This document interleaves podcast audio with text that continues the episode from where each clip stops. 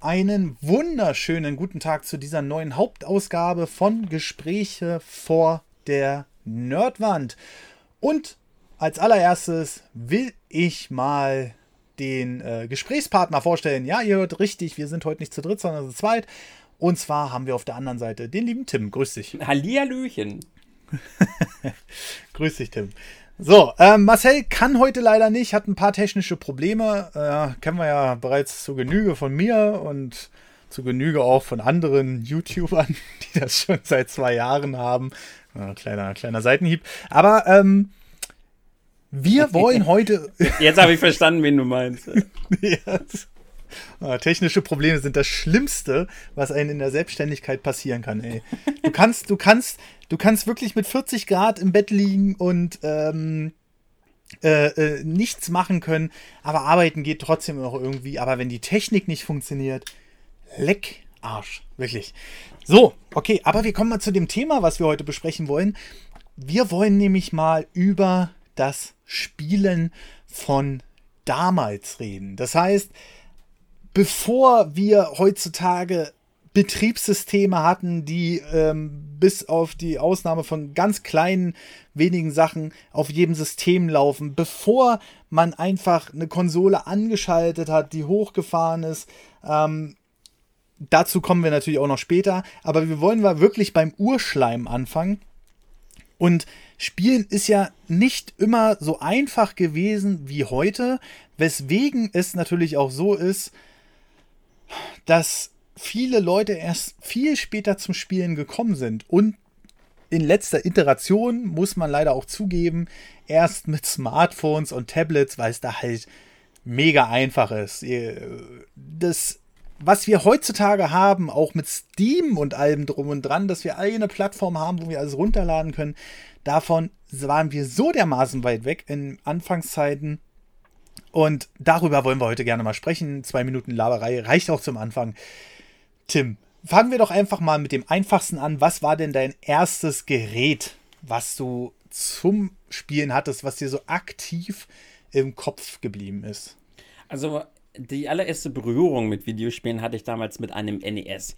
Einer meiner besten Freunde aus meiner Schule, der Alex. Und da mhm. haben wir ganz viel immer Fußball im Garten gespielt, ganz, ganz wild. Und dann ab und zu sind wir halt so ins Haus rein und dann habe ich irgendwann mal so ein kleines Gerät an der Seite stehen sehen. Wusste nicht wirklich, was das ist. Hab was, was ist das denn? Ja, ein Nintendo Entertainment System.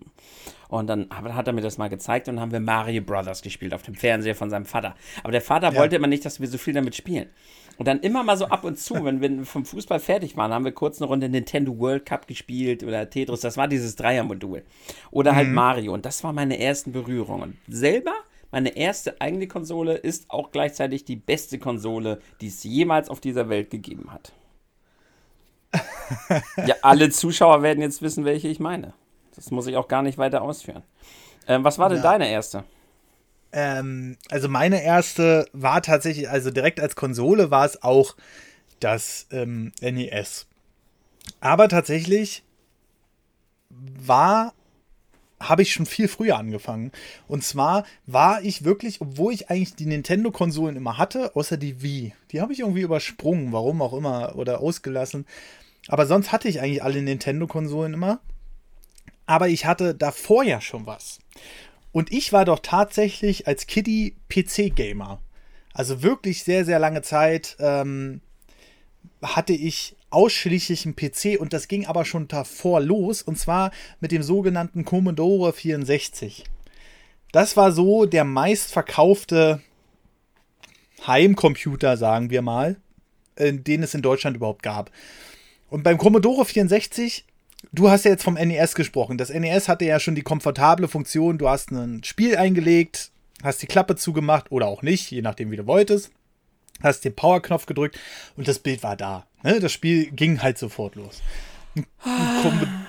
Die gute alte Zeit. ja, genau, die gute alte Zeit. Wir machen nämlich, da, da können wir ja noch mal so, so ein bisschen abreißen. Wir machen ja gerade wieder den Weg zurück davon, ne? Außer vielleicht mit der Switch gerade. Aber jedenfalls, äh, NES war ja schon, das war ja schon komfortabel, das war ja schon ein Massenprodukt, das war einfach richtig schön toll und ähm, konnte dann brauchtest du nicht viel wissen. Du hast ein Spiel für die Konsole gekauft und du wusstest, wenn deine Konsole funktioniert an deinem Fernseher, läuft das auch hundertprozentig auf, ähm, auf deinem Fernseher und auf deiner Konsole. Ich habe aber mit dem Commodore 64 angefangen und das war im Grunde genommen schon so ein ganz leichter, milder Hybrid, wenn man es nehmen will, aus PC und Konsole. Denn die Spiele, die dafür entwickelt wurden, wurden speziell auf diese Hardware angepasst. Wer den Commodore 64 nicht kennt, das ist ein relativ großer Kasten mit fetten Tasten. Man hat ihn damals auch gerne Brotkiste genannt, glaube ich. Ja. Oder Brotkasten. Und du musstest aber Spiele noch per Eingabe starten. Das heißt, du hast im Grunde genommen, ähm, du hast im Grunde genommen die Diskette oder die Kassette eingelegt. Weil äh, das war das wesentlich günstigere Medium. Damals gab es noch Spiele oder auch Datenträger, gab es noch Kassetten. Und hast dann dem Commodore gesagt, hey, guck mal da, das Laufwerk, da liegt jetzt was drin. Dafür musstest du einen Befehl eingeben. Da gab es jetzt so verschiedene Befehle. Ich kenne die leider jetzt nicht mehr aus dem Kopf, aber du konntest entweder sagen, starte direkt das erste, was du auf der Diskette findest. Ja, Moment, das du hast du so ja nicht gesagt. Da musste man doch so C Doppelpunkt slash slash start slash irgendwie sowas eingeben. Ja, ne? äh, ich glaube Dollar Load und so weiter, genau. Das war, du musstest nämlich erstmal, also es ist ein Grundbetriebssystem hochgefahren, aber du musstest dem Betriebssystem erstmal sagen, dass du was in, der, in dem Diskettenlaufwerk drin hast, beziehungsweise dass du auch eine Software starten willst, weil das wusste das Betriebssystem vorher nicht. Weil du hattest nur extrem begrenzten Arbeitsspeicher. Und wenn du es wie heutige äh, Windows-Betriebssysteme machen würdest, du würdest einen Knopf drücken und der lädt erstmal, ballert erstmal alles in den Arbeitsspeicher rein, was er eventuell brauchen könnte, dann wäre das damals unmöglich gewesen. Ähm, es gab halt noch einen Befehl, dass du ähm, wirklich dann dir Inhalt von der Diskette anzeigen lassen konntest und wie aus Magie, ja, habe ich denn immer noch andere Sachen auf der Diskette gefunden, weil das waren gar nicht alle meine. Ich habe zu meinem Commodore 64 damals so eine Diskettenbox zu, zu bekommen. Und ich glaube, keine einzige von denen war mit einem Originalaufkleber versehen. Und das war mir auch egal, weil ganz ehrlich, ich wusste nicht mal, dass es irgendwelche Originaldisketten gibt für den Commodore. Für mich war es völlig normal. Okay, du hattest da deine selbstbeschrifteten Disketten, da waren ein paar Spiele drauf. Es war halt eine Riesenbox mit Spielen und die habe ich nach und nach durchprobiert. Da war auch mega viel Schrott dabei einfach. Aber es war so ein interessantes System. Das war so meine erste Erfahrung. Und ich will noch mal kurz auf die Kassetten zurückkommen. Wer sich jetzt denkt, naja gut, dann drückt man halt Play auf diesen Kassettenrekorder und dann läuft das Spiel ab. So ist es ja nicht. Eine Kassettendatenträger, also das heißt ein Diskettenmagnetband sozusagen, war immer so, dass du das gestartet hast, also du hast auf Play gedrückt und dann hat er das erstmal in den Commodore geladen. Und das hat so, je nachdem, wie lange so eine Kassette halt abspielt, du, könnt ihr euch das vorstellen. Eine normale Kassette hatte damals eine Laufzeit von 60 Minuten konnte das halt bis zu 60 Minuten dauern, bis das geladen war. Das Ding ist halt, weil du gerade sagst, müsst ihr euch vorstellen. Ich glaube, ganz viele sitzen da gerade so, äh, was redet der alte Opa da gerade? Weil auch vorne, als du sagtest, ja, man muss ja dem Commodore 64 erstmal sagen das. Und ich war mir ziemlich sicher, dass viele junge Zuhörer, und das ist ja natürlich jetzt nicht böse gemeint gegenüber den jungen Zuhörern, aber mhm. die können sich das nicht vorstellen, wie das früher war. Die haben wahrscheinlich tatsächlich gedacht, du musst nur auf Siri gehen und dem das wirklich sagen. Aber dass man halt wirklich früher von so einem schwarzen Bildschirm saß und dann halt mhm. wirklich da mhm. Befehle erstmal eingegeben hat und äh, ja. wirklich Disketten reingelegt hat, die also ich weiß noch, ich habe zum Beispiel damals Monkey Island gespielt, ne? Und Monkey ja. Island kam ja noch richtig auf diesen riesigen Disketten. Und dann hattest mhm. du für mhm. dieses Spiel sechs Disketten, weil eine Diskette nicht so viel Speicherplatz hatte. Und dann hattest du als ja. Passcode noch dieses coole Drehrad mit den Piratenköpfen drauf und so.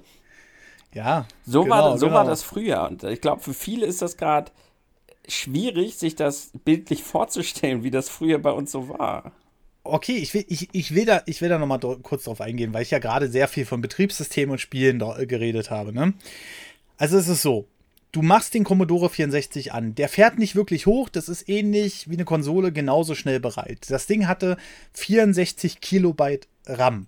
64 Kilobyte da würdest du heute nicht mal ein Textdokument reinkriegen. Ne? Aber in diesem 64 Kilobyte RAM, da war das gesamte Betriebssystem drin. So, und dann musstest du dem sagen, okay, lade doch mal bitte den Datenträger, also die Diskette oder die Kassette, die du hast, damit du davon was starten kannst. Und dann hast du so eine Sachen eingegeben und beim Commodore war es ganz besonders, der war stechend blau, der Bildschirm, der war noch nicht mal schwarz. Ach so. Ja, ja, das war, war, war der Wahnsinn, ja. Dann musstest du den erstmal sagen, nachdem ein Ready erschienen ist, also Ready hieß, okay, das Grundbetriebssystem ist geladen, musstest du mit dem Befehl Load und dann ähm, äh, Anführungszeichen, Dollar, Anführungszeichen, Komma 8, warum auch immer, ich habe es bis heute nicht verstanden, sagen, okay, lad mal die Diskette jetzt. Und danach musstest du noch den Befehl List eingeben, nachdem er die eingegeben hat. Und dann hast du gesehen, was alles auf der äh, ähm, auf der Diskette drauf war. So eine ne? komischen Befehl, Symbolbefehle kennen die heutzutage ja nur, wenn sie bei die Sims cheaten. weißt du, was ich meine? Was gibt es da genau äh, für Cheats? Äh, erst Ausrufezeichen Rosebud oder so und dann musstest du immer eingeben äh, Semikolon, Ausrufezeichen und dann immer wieder hintereinander. Da hattest du unendlich Geld. Aber okay, ich wollte nur kurz einen kleinen Karlauer reißen. Erzähl weiter. Ja, aber das ist ja, das ist ja, das ist ja schon mal ganz cool. Aber so, so ging es los, sage ich mal. Es gab natürlich noch viele andere Dinger. Ähm, es gab noch den Schneider CPC, der, den hatte ich nie. Ich habe damals auch nichts davon gewusst. Für mich war Commodore das Ding. Und wir haben auch immer relativ spät alles bekommen. Also damals hatten wir halt als Familie nicht viel Geld. Und äh, da haben wir die Sachen immer gebraucht gekauft. Und den Commodore, den habe ich geschenkt bekommen. Und das Krasse war, was ich damals nicht wusste, ich hatte für den Commodore einen Monitor. Das war nämlich auch keine Selbstverständlichkeit. Auch damals hat man PCs oder auch den Commodore angeschlossen an den Fernseher. Egal, und egal wie scheiße das Bild war, und es war wirklich teilweise richtig scheiße. also es hat geflimmert und es war unscharf, aber trotzdem, das war dir völlig wurscht. Hauptsache, du hattest ein Bild auf dem Monitor und ähm, konntest das denn äh, bringen und du, du hast dich gefühlt, als hättest du Feuer gemacht, ja, weil du es hinbekommen hast, dieses wunderbare Stück Hardware an den, P äh, an den Fernseher anzuschließen und zu starten, ja. Und äh, das war halt der Hammer. Und ich hatte tatsächlich einen Monitor dafür. Dafür war der aber schwarz-weiß. aber der hatte ein gutes Bild, auch für Commodore-Verhältnisse damals. Und dann, und dann kommen wir auch gleich wieder zu den Konsolen, weil ich wollte ja noch die Vorgeschichte erzählen. Der Nachfolger vom, vom, vom Commodore 64 bei mir war mein erster PC. Was war und das, das ein Amiga, oder? Nein, das war ein 386er. Also das war schon ein richtiger IBM-PC mit Intel.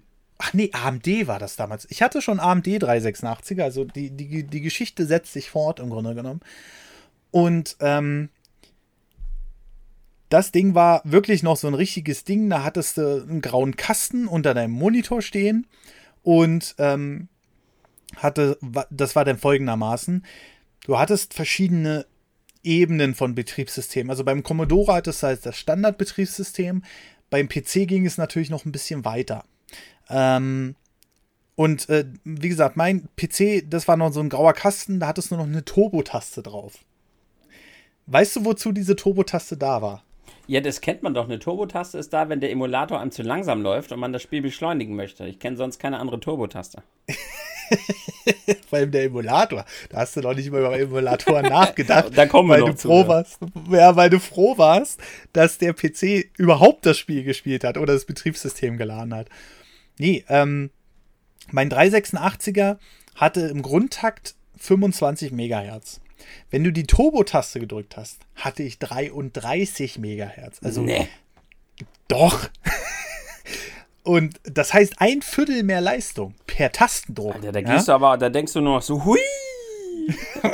das, das war ein 8 Megahertz Unterschied, wenn man äh, aktuelle Prozessoren nimmt, auch wenn die Megahertz-Zahl heutzutage nicht mehr so wichtig ist.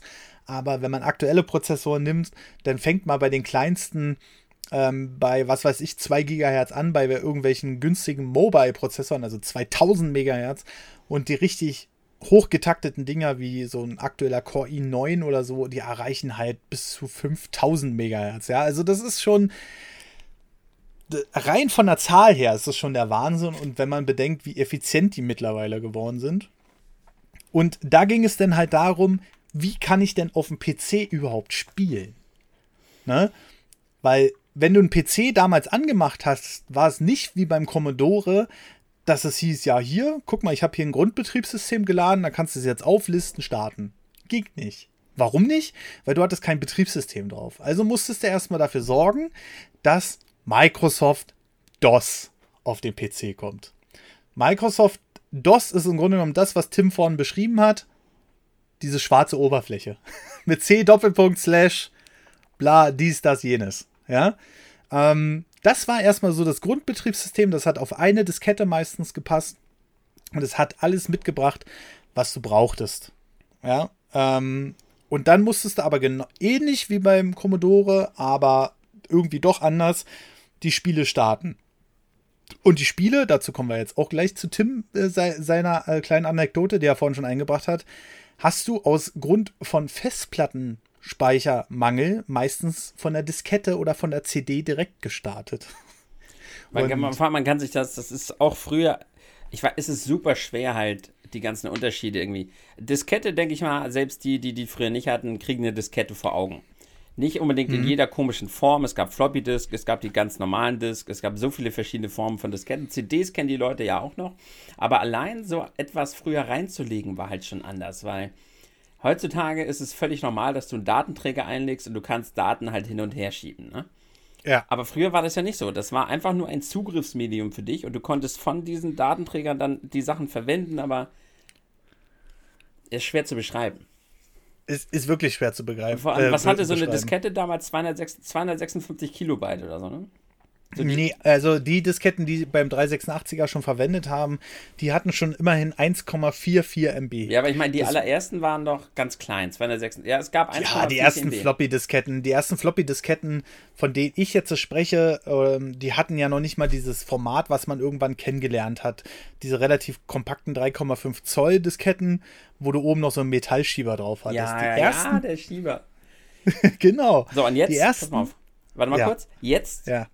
1,44 MB war der Shit. Richtig. Macht mal ein Bild mit eurem Handy und guckt mal, wie groß dieses Bild ist. Ja. Ein ja. einziges Bild. Wir, wir, wollten jetzt gar keine Zahl sagen. Macht das Experiment mal für euch selber. Macht einfach mal jetzt ein Bild mit eurem Smartphone und guckt mal, wie groß dieses Bild ist. Und dann überlegt mal, was früher für uns 1,44 MB hießen. Also wenn du, wenn du ein paar Word-Dokumente auf eine Diskette mit zur Schule gebracht hast, dann warst du der King. Ja, ja.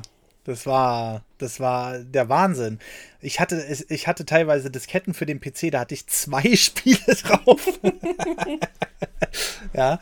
Ähm, irgendwann kamen dann halt äh, diese Grafik-Adventures von, von LucasArts oder so, da hast du denn schon mal vier Disketten gebraucht, für Monkey Island 1 zum Beispiel. Ja. Da, das will ich gleich nochmal anschneiden. Aber oh, im ja, Grunde gerne. genommen. Bei Monkey Island können wir den ganzen Podcast reden. Ah, siehst du? Special-Folge incoming, würde ich sagen. Ähm, aber Nee, du hattest vor diesen Floppy Disk hattest du neben den Kassetten auch noch so eine 5, 2, 5er Zoll Disketten. Die waren total dünn und die konntest du so richtig wabbeln. Ja, also die, ja, die wenn Floppy du die geschüttelt, genau. Genau, wenn du die richtig geschüttelt hast, dann äh, waren die auch irgendwann am Arsch. War mir aber egal, ja. Völlig wurscht. Ja, hast du einfach eingelegt und dann, wenn sie nicht lief, hast du die nächste genommen. Äh, davon hatte man zum Glück schon zu dem Zeitpunkt ähm, genug. Und die konntest du auch zweiseitig beschreiben. Das war noch das Besondere an denen. Die konntest du von beiden Seiten beschreiben. Und dann kam halt diese Diskette, von der ich gerade gesprochen habe. Und die hast du halt in den PC eingelegt. Und dann war es das aber noch nicht. Du warst halt in DOS. Und in DOS steht normalerweise oben MS-DOS 6.22, meinetwegen. Und dann steht da drunter C Doppelpunkt Slash. Und dann ähm, war es das. Da stand dann nichts. Und wenn du jetzt zum Beispiel gesagt hast, wie zum Beispiel beim Commodore Load, ja, dann sagt dir DOS, kenne ich nicht. Sagt mir gar nichts. Was willst du hier von mir? Ja. Das war nämlich anders, weil DOS hat, war im Grunde genommen schon ein weiter Vorreiter von Windows, hat alles, was es brauchte, schon in den Arbeitsspeicher reingeladen. Und du musstest erstmal auf das Diskettenlaufwerk kommen. Und dann hast du so gesagt, ja, blöd, ne? Wie komme ich denn da jetzt hin? Und dann war es so, dass das Kettenlaufwerk war meistens nicht C Doppelpunkt Slash, sondern A Doppelpunkt Slash. Ja, das weiß man doch. Das war, da erzähle ich dir gleich eine Anekdote aus meiner, ähm, aus meiner, ich glaube, Berufsschulzeit, aus dem IT-Unterricht. Nee, nicht Berufsschulzeit, sondern aus meinem Grundschulzeit, IT-Unterricht. Oh Gott, oh Gott. Ja, Also A ich hatte Doppelpunkt. nicht so viel mit DOS. Also ich weiß noch, dass ich mich damals irgendwann mal mit DOS auseinandersetzen musste, als ich auf, auf den heutigen PCs Spiele mit einer DOS-Box emulieren Mhm. wollte, um halt Spiele äh, nachzuholen von heute. Das ist, und dann musste man ja eine Zeit lang, heutzutage ist es ja schon wieder anders. Heutzutage gibt es ja schon richtige Launcher, die die alten Spiele automatisch abspielen. Aber vor ein paar Mhm. Jahren musstest du über so ein Scum irgendwas, so eine DOS-Box benutzen, um Doom zu spielen oder Monkey Island Ja. oder sowas. Ja. Und da musste man ja tatsächlich dann ein bisschen von diesen Befehlen eingeben. Aber früher hatte ich tatsächlich nie Berührung dazu. Ich weiß nur, mein Vater hatte einen, ich glaube, es war ein Amiga. Aber ich war halt Ja. noch recht jung. Und da habe ich dann so damals so Olympic Winter Games und sowas, Olympic Summer Games gespielt. Diese, Oh, die ja, Klassiker. die richtig guten Die Spiele. Klassiker. Und Genau. dann irgendwann hatte mein Vater so einen etwas besseren PC und dann habe ich da drauf ähm, King's Quest gespielt und solche alten Klassiker. Und, aber so wirklich, das, was du gerade alles erzählt hast, da hatte ich nicht so die Berührung zu. Also das mit den Disketten und den CDs, alles ja. Ja. Aber dieses Ja. ganze Eingeben der Befehle und so zum halben Programmierer werden, das hatte ich gar nicht früher als Kind. Ja, so ein halber Programmierer hat man das immer genannt, weil die Leute, die damals denn irgendwie mal daneben standen zufällig, es war halt kein Windows, ne? Es war nur eine schwarze Fläche mit Text. Das könnt ihr gerne mal googeln. Ähm, DOS.6.22 war die Version, die ich immer damals genutzt hatte. Das war halt, es war nur Text und man musste die Befehle auch kennen. Ja, du hattest, es gab auch ein dickes Handbuch dazu von Microsoft meistens, wenn du ein Original hattest. Aber jetzt frage ich dich gleich mal, wie viele Leute hatten Original DOS? Äh, Eher selten, sagen wir es mal so. Und jedenfalls, um das noch zu Ende zu bringen, jedenfalls hast du denn mit A Doppelpunkt auf die Diskette gewechselt oder mit D Doppelpunkt, weil B gab es meistens gar nicht, außer du hattest zwei Diskettenlaufwerke, denn B war für ein zweites Diskettenlaufwerk reserviert, ähm, hast du auf die CD zugegriffen. So, wenn du dann noch irgendwie rausgefunden hast, wie du das Spiel startest, meistens war es autoexec.bat. Ja, autoexec.bat war einfach eine Datei, die hat gesagt, okay, ich greife jetzt auf die Spieldatei zu und ich mache noch ein paar Einstellungen ähm, vom PC. Ne? Also die, die, die den optimieren. Wenn du das dann geschafft hast, ähm, und dann warst du schon mal ganz stolz, okay, cool, hast das Spiel gestartet bekommen. Oder auch nicht. weil, weil der PC dann gesagt hat, ja, also ist ja schön und gut, dass du das Spiel hier starten willst, aber ich habe nicht genügend Speicher frei. Also, ey, ohne Witz, ich hab das, ich, da kriegt man ja fast schon Pickel nur vom Zuhören. Stell mal vor, du bist damals selbstständiger Streamer. Mit sowas. OBS, starte OBS bei X. ja, genau. Nee, aber ähm, jedenfalls wolltest du denn das Spiel starten? Dann hat er gesagt, nee, nee, ist nicht mein Freund. Du müsstest mal ein bisschen mehr Speicher freiräumen. Und damit war nicht der Speicher von, ähm, von, von, von, vom Arbeitsspeicher gemeint oder so. Weil den hatte mein 386er genug, das waren 4 MB. Ja? Nee. Heutzutage. Doch! Heutzutage habe ich in meinem Rechner 32 Gigabyte, also um es mal vereinfacht oder verallgemeinert zu sagen, 32.000 MB. ähm, und Das, ja, das 8000-fache. genau, richtig, genau. Und dann wurde es langsam tricky, weil dann hast du gesagt, scheiße, das Spiel startet nicht. Also du konntest entweder sagen, okay, ich äh, lasse das Spiel sein, es läuft einfach nicht auf meinem Rechner. Aber du hast es meistens doch noch irgendwie zum Laufen bekommen. Und ähm, es war dann folgendermaßen: Du musstest dann über diese Auto-Exec-Bat, die ich gerade beschrieben habe, die nicht nur für das Starten des Spiels zuständig ist, sondern du musstest dem PC noch sagen: Ey, räum mal dies und das und jeden Zwischenspeicher frei. Das konntest du nämlich dann in diese Auto-Exec-Bat eintragen. Und ganz oft hat das geholfen, dass das Spiel dann startet. Ja. Und äh, so eine Sachen hast du heute alles nicht mehr. Mein Gott, ich hätte früher niemals zocken können. Ich war schon stolz, als ich in World of Warcraft geile Makros eingegeben habe und geile Makros geschrieben habe. Da habe ich mich schon wie der geilste Typ gefühlt. Ich, ich hätte ja damals gar nicht zocken können. Aber sag mal, was, was hast du denn überhaupt dann gezockt? Also, also fangen wir erstmal mit dem Titel an, äh, die, den wir gerade genannt haben, Monkey Island. Natürlich. Ja? Klassiker. Ja. Alle, Also- alle drei? Tatsächlich alle drei. Also den ersten, ja, ja, genau. Den, den ersten, den dritten, äh, den zweiten und den dritten. Wobei der dritte ja schon wieder noch mal eine Generation weiter war. Ich Ja, das glaube, das stimmt, war das schon ein Windows-Spiel. Ne? Okay, Hand aufs Herz. Hast du die beiden Teile alleine geschafft, ohne Lösung? Nein. Weil, Ich habe die ja. mit einem Kumpel zusammengespielt, tatsächlich. weil jetzt kommen wir ja vom, vom ganzen Technischen äh, auf eine Schiene, die die Leute sich heutzutage, glaube ich, auch gar nicht mehr so richtig vorstellen können. Zocken Stimmt, in der ja. Kindheit. Das hieß tatsächlich, dass man eben gerade früher in der wirklich frühen Zeit, man hatte nicht Ja. überall Zugriff auf Internet. Und Internet früher war auch, das war anders. Du konntest nicht einfach mal, wenn du nicht wusstest, wohin, kurz in dein Let's Play gucken. Du konntest nicht irgendeinen Guide gucken. Du kannst auch heutzutage innerhalb von einer Minute genau rausfinden, wo du weiter musst. Entweder du bist, fragst irgendjemanden über Twitter oder über Discord oder du guckst auch in, in irgendeinen Guide. Es gibt zu allem einen Guide, meistens schon bevor das Spiel draußen ist. Richtig, ja. So, und früher, wenn du nicht wusstest, wohin, dann warst du am Arsch. Wenn du Glück hattest, wusste einer auf dem Schulhof das. Oder hat dir dabei bei, bei geholfen. Wenn wir noch an den ganzen Trubel von äh, Mew zurückdenken, in Pokémon Rot und Blau oder die Mythen, wie fängt man das Pokémon schneller? Ja, man muss A drücken. Nein, man muss B drücken. Nein, man muss die Schultertaste drücken. und bei Monkey Island war das echt hart herauszufinden, wie man da weiterkommt. Ich habe den ersten Teil, habe Ja. ich immer nur bis, äh, ich habe die Schatzteile gefunden und ich war dann irgendwann mal auf Monkey Island und dann kam ich, ich weiß nicht mehr wo, irgendwo kam ich nicht weiter. Und beim zweiten Teil, da habe ich schon noch mal relativ früh irgendwann verkackt. Ähm, ich war aber auch noch echt jung ja. und das ist, äh, ja, das war anders früher, ne? Dieses Gaming ohne Internet. Und da meinen wir jetzt noch gar nicht mal den Zugriff auf irgendwelche Titel oder Steam, sondern wirklich dieses, man hatte die Spiele für sich, man war mit den Spielen alleine für sich. Und Richtig, das, genau. Das, das war besonders früher. Man hat sich auch irgendwie gefühlt mehr auf die Spiele eingelassen dadurch.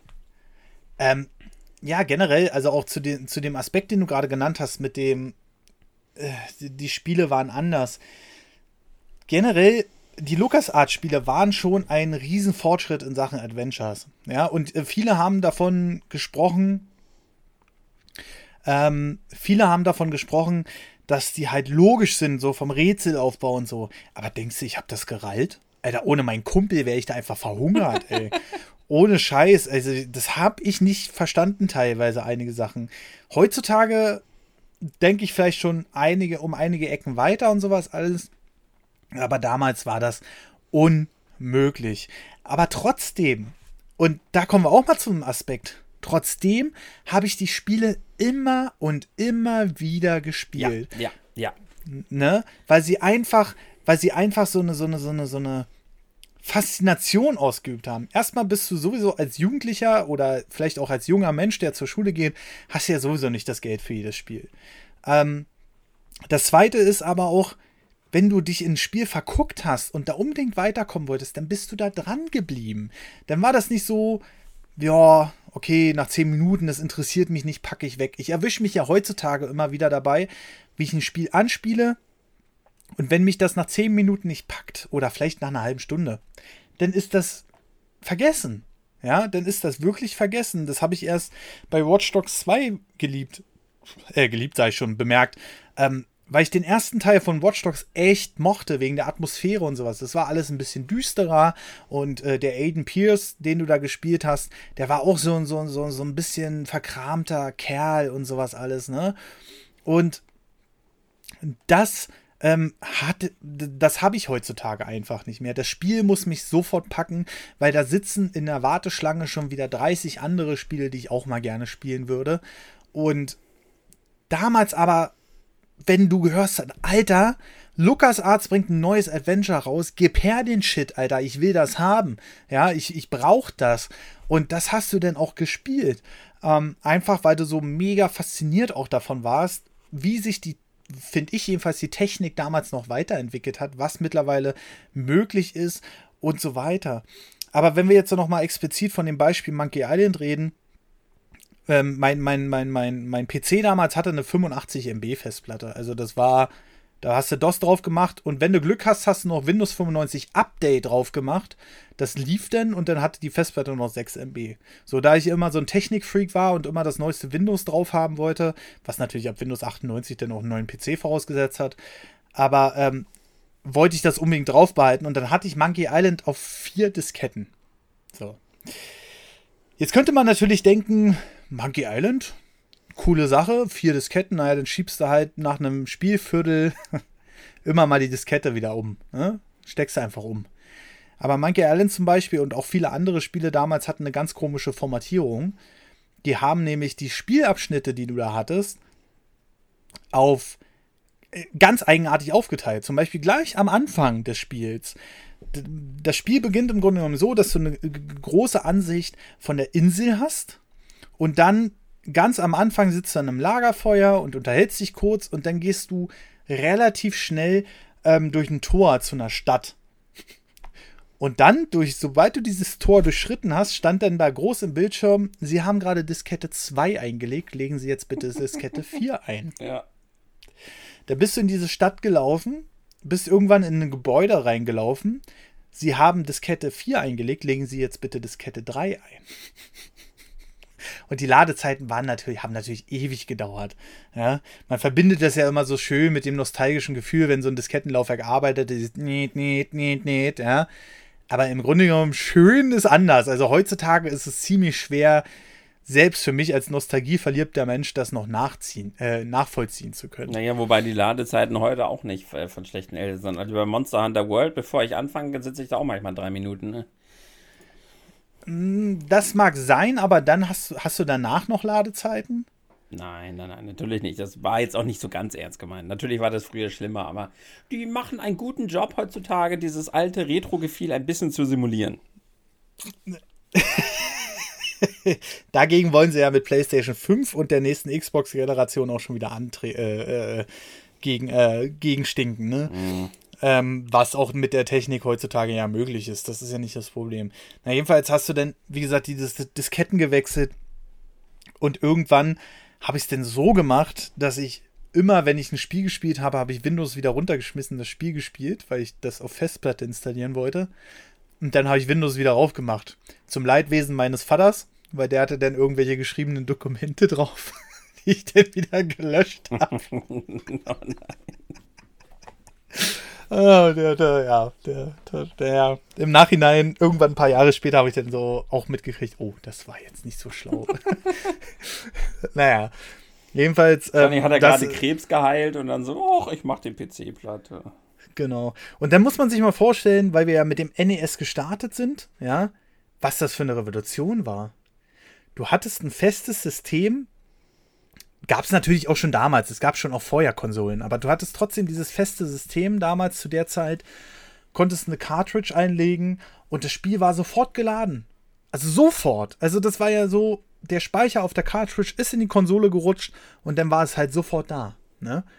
Und ähm, das muss man sich mal geben, was das für ein Riesenunterschied war. Und da können wir gleich mal zu dem Thema auch Konsolen kommen, wie sie damals funktionierten einfach. Ne? Ähm, du hast es ja vorhin schon mal angeschnitten, Tim. Wenn du jetzt so an den NES zurückdenkst, oder meinetwegen auch nach den Nachfolger, den du ja vorhin schon so ein bisschen angeteasert hast, ähm, äh, was verbindest du vor allem mit diesen Konsolen? Ach du Scheiße. Was ist das denn für eine Frage? ja, ja. Das ist mein absolutes, meine, meine absolute Kindheit. Das ist absolute pure Liebe. Gerade eben der Super Nintendo. Das war meine meine erste Konsole. Ich habe sie zu Weihnachten bekommen. Ich habe mein liebstes Spiel aller Zeiten, mein erstes großes, richtiges Abenteuer darauf gespielt. Zelda A Link to the Past. Ich ja. habe Spiele. Oh Gott, nein, ich fange jetzt nicht an. Ich, ich, kann, ich, kann, jetzt nicht anfangen, die Spiele auf dem Super Nintendo durchzugehen. Können, das machen wir ein anderes Mal, weil sonst werden wir hier gar nicht mehr fertig, wenn ich jetzt meine liebsten Super Nintendo-Spiele aufzähle. Denn es ist ja immer noch die Konsole mit der meisten, mit den meisten besten Spielen und so weiter. Äh, noch vor dem GameCube. Ähm, es war einfach was Besonderes damals, gerade fernab von diesen ganzen PCs, diese, diesen Kasten zu haben, den man an den Fernseher anschließt. Man steckt das Modul rein, nimmt das Modul wieder raus, pustet, packt das Modul wieder rein, dann funktioniert das. Und dann ging es halt auch schon los. Und dann einfach dieses wilde Switchen das Spiel, dann das Spiel. Das, das, war bahnbrechend damals. Also für mich war es auf dem Super Nintendo damals, dass ich das das erste Mal so richtig wahrgenommen habe. Gerade neben diesem ganzen PC-Gedöns, den man da halt noch so hatte, was da teilweise, mm. wie du gerade sehr schön beschrieben hast, ja auch manchmal anstrengend werden kann. Da war das schon echt ganz cool, einfach reinzulegen und einfach zu zocken. Und frag mich nie wieder, was ich mit dem Super Nintendo verbinde. Gott, das war gerade echt gefährlich, hier nicht in eine halbe Stunde Schwärmerei zu verfallen. Ne? Ja, also ähm, gerade im Vergleich zum PC, ich glaube, die Konsolen haben halt wirklich ein ganz, ganz großes Stück dazu beigetragen, Gaming in die Massenlandschaft zu bringen. Ne? Wenn du da deinen PC hattest, dann hattest du entweder deine, deine, keine Ahnung, die Leute, die dann gesagt haben, ja, ist doch sowieso nur zum Schreiben und sowas alles. Was übrigens auch das Argument der meisten Kinder war, die damals ähm, einen PC oder einen Commodore haben wollten. Ja, da kann ich Hausaufgaben drauf machen. ja, ja. Ah, interessant. Ich glaube, ich musste das zum Glück nicht anbringen, weil wir den Commodore damals geschenkt bekommen haben. Und, hm, glaube ich, ein Jahr später dann den PC von jemandem günstig abgekauft haben.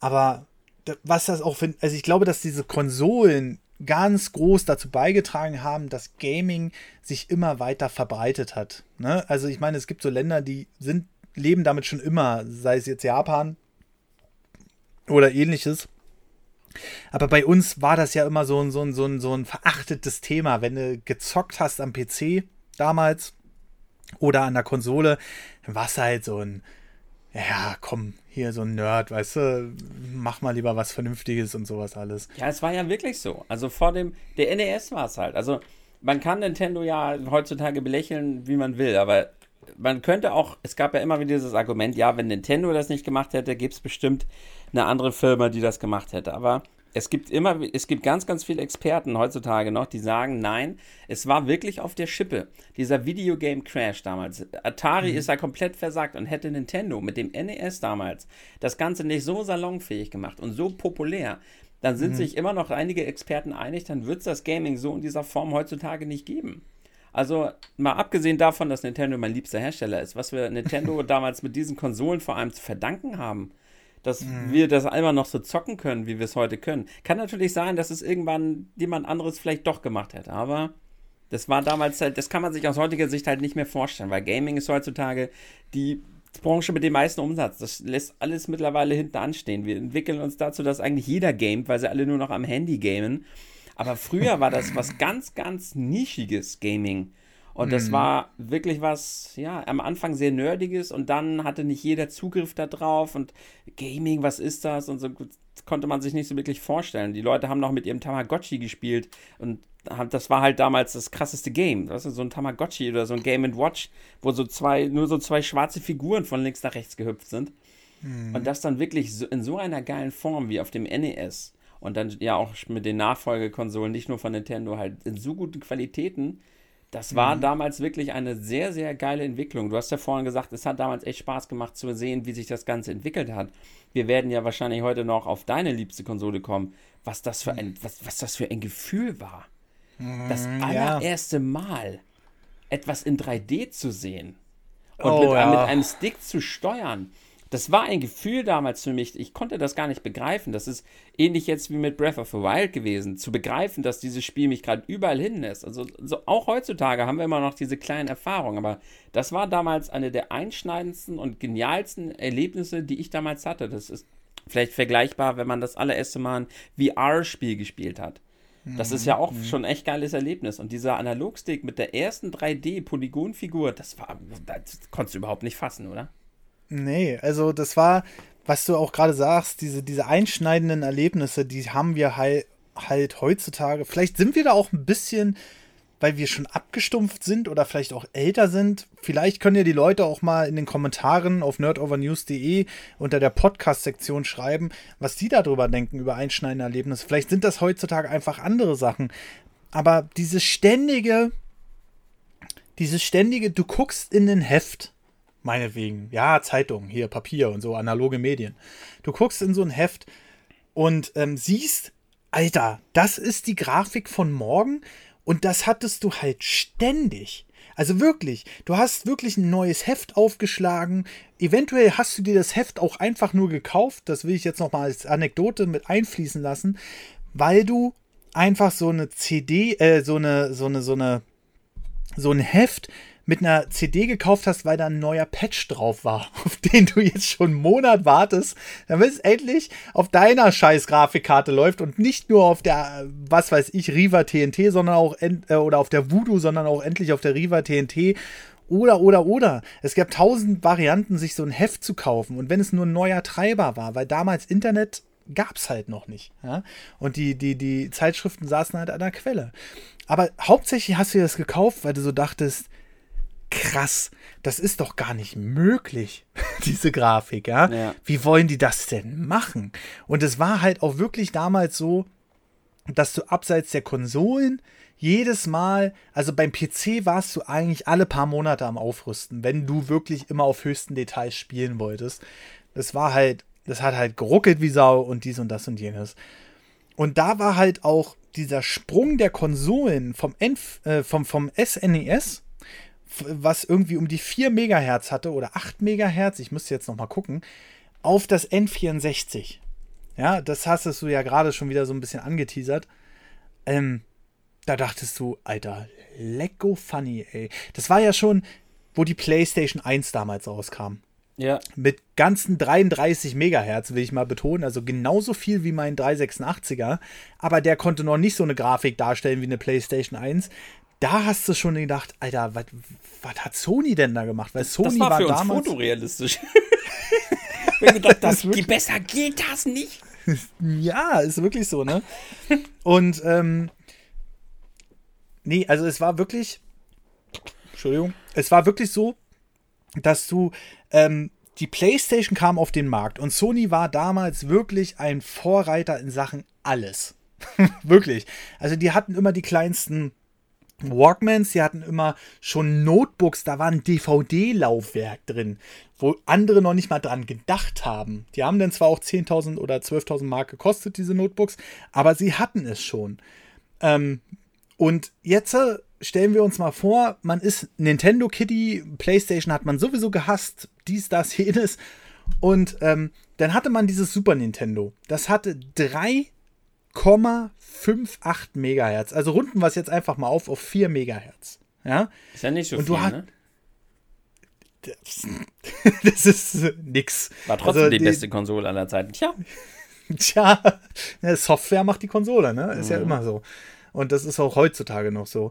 Aber nehmen wir jetzt einfach mal dieses Super Nintendo, was damals schon Spiele auf dem Bildschirm gezaubert haben. Alleine schon der Sprung vom Nintendo Entertainment System mit knapp 1 Megahertz auf das Super Nintendo. Das war wirklich fast die vierfache Leistung, sogar ein bisschen mehr durch Effizienz und sowas alles. Und dann kam aber äh, 1990, 91 oder beziehungsweise 92 kam das Super Nintendo in Japan, USA beziehungsweise bei uns.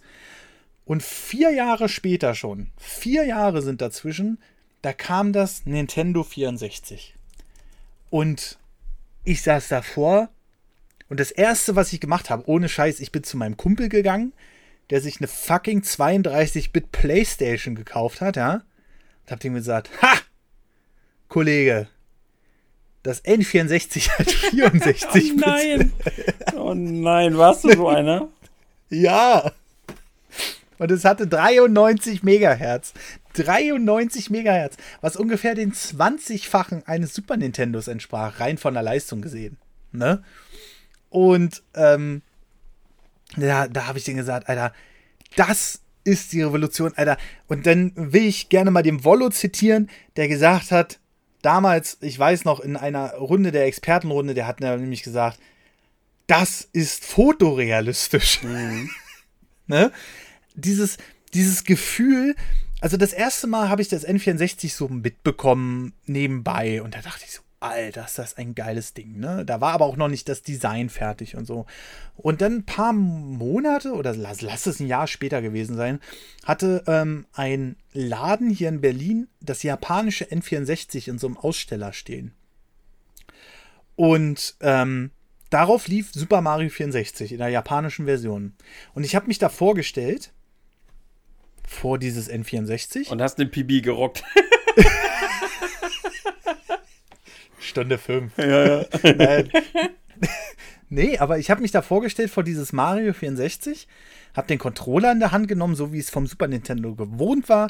Das heißt, links und rechts Finger ran und äh, ähm, Finger auf die Schultertasten, ja, und wollte spielen. Aber Mario hat sich nicht bewegt. Er hat sich einfach nicht bewegt. Und ich dachte, das kann doch nicht wahr sein. Und dann dachte, dann bin ich irgendwie nach pff, gefühlt einer Ewigkeit auf den Trichter gekommen. Warte mal, da unten ist ja noch was.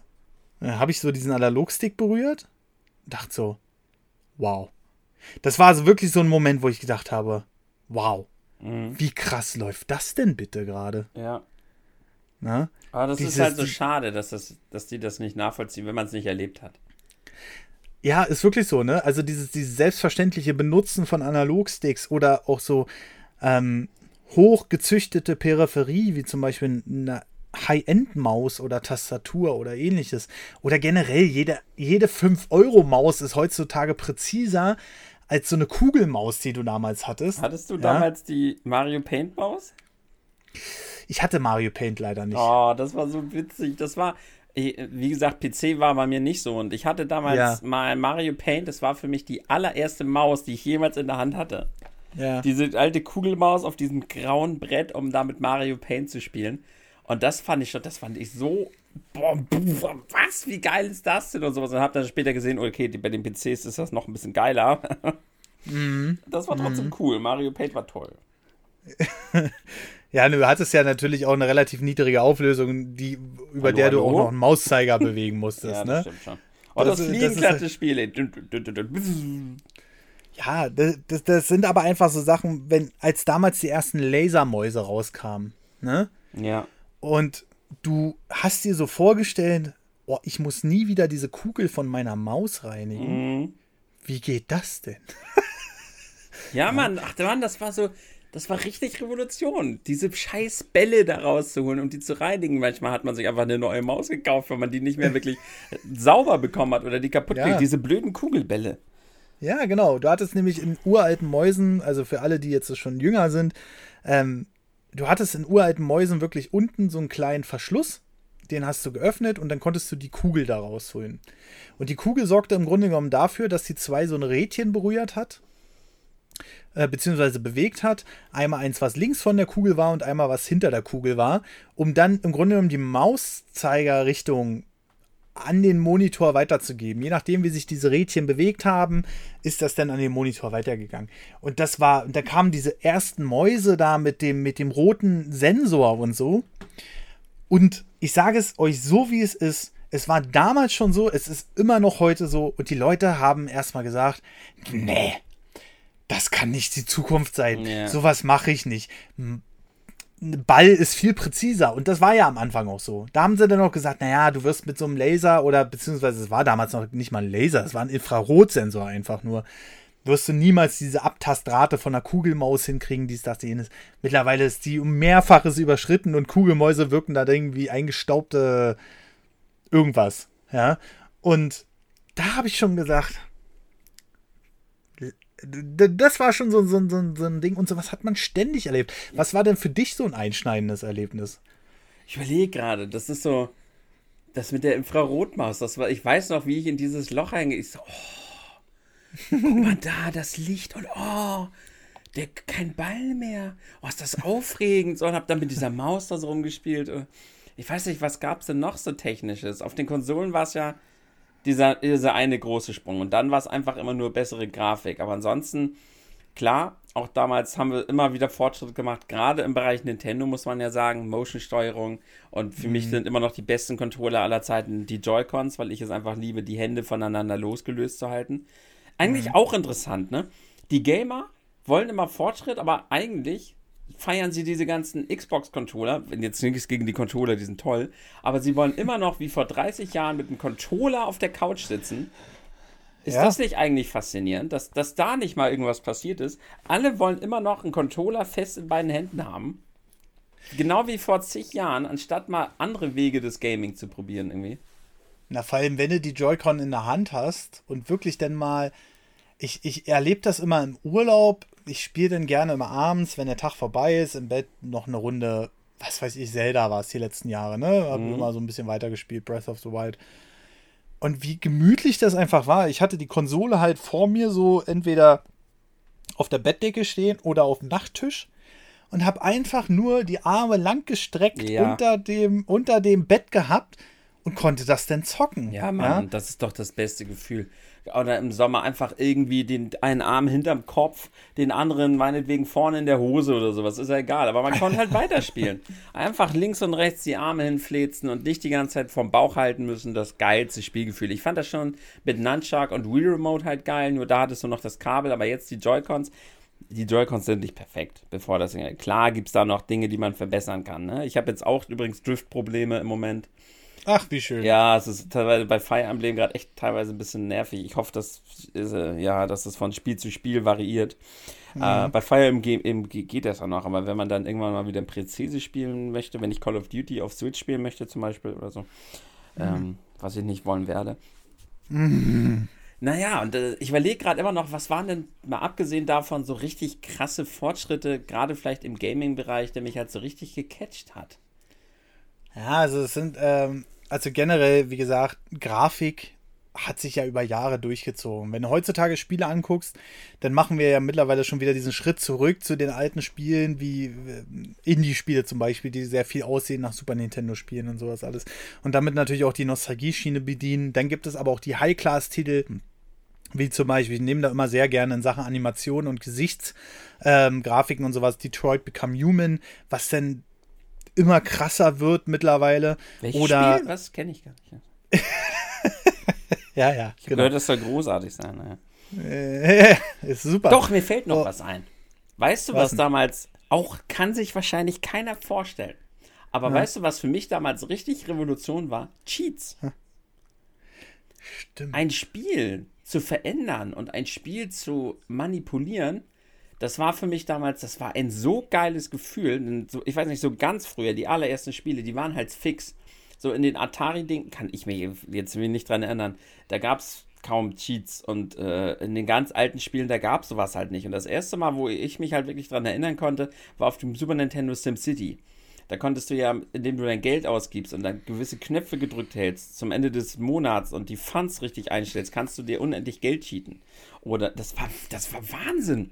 Das Spiel zu manipulieren oder dann später bei die Sims, bei Heroes of Might and Magic konntest du cheaten, eigentlich dann auf dem PC, irgendwann konntest du bei allem cheaten.